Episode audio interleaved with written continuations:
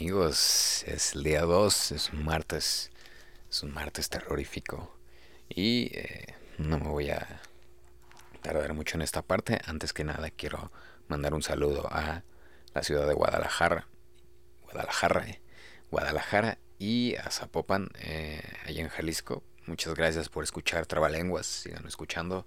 Y a Overland Park en Kansas, allá en los Estados Unidos. Muchas gracias, sigan escuchando Trabalenguas. Los dejo con la historia número 2. Pasen un martes terrorífico.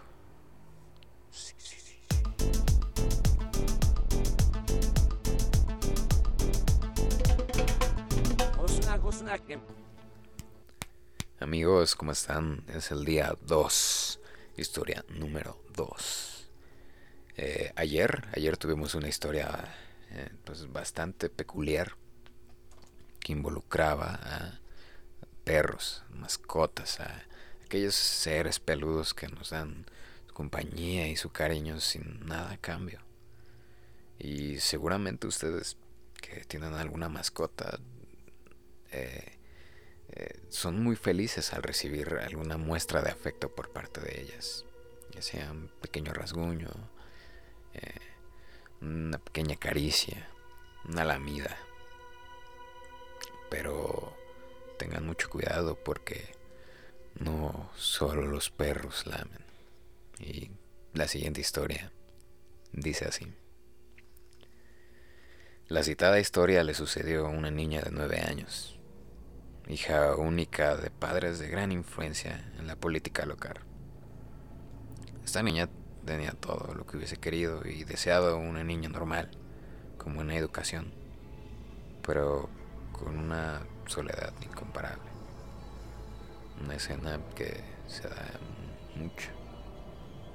Sus padres solían salir a fiestas de caridad y reuniones del ámbito político y la dejaban sola.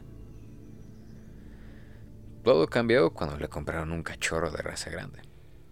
Esto para que cuidase a la niña cuando creciera. Pasaron los años y la niña y el perro se volvieron inseparables. Una noche, como cualquier otra, los padres fueron a despedirse de la niña. El perro, ya acostumbrado a dormir con la niña, se postraba abajo de la cama.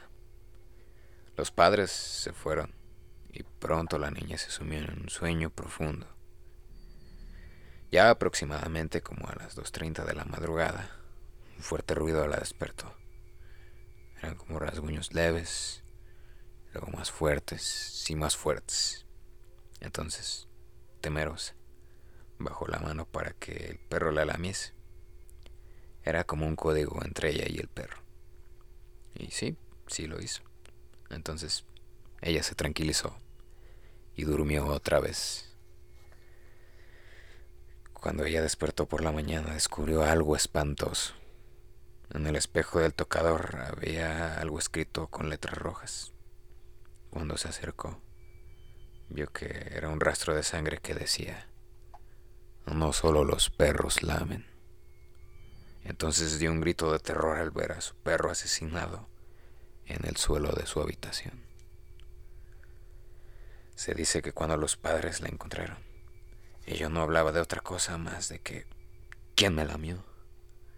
Y decía el nombre de su perro. Se volvió loca y hasta la fecha está en un manicomio. Y sus padres, tratando de olvidar lo que hallaron en el cuarto de su hija, se fueron al extranjero. La incógnita más grande es, según los que fueron a investigar el cuarto de la niña, el perro ya estaba muerto es decir, ya había sido asesinado desde hace horas. Entonces, ¿quién lamió la mano de la niña debajo de la cama? Nunca, nunca lo sabremos. Eh, tengan mucho cuidado, porque a veces todo lo que vemos puede ser eh, una simple apariencia. Puede ser no real. Y pues podemos estar siendo víctimas de algo que no conocemos, de algo malévolo. Nos escuchamos mañana con otra historia de terror. Pásenla bonito.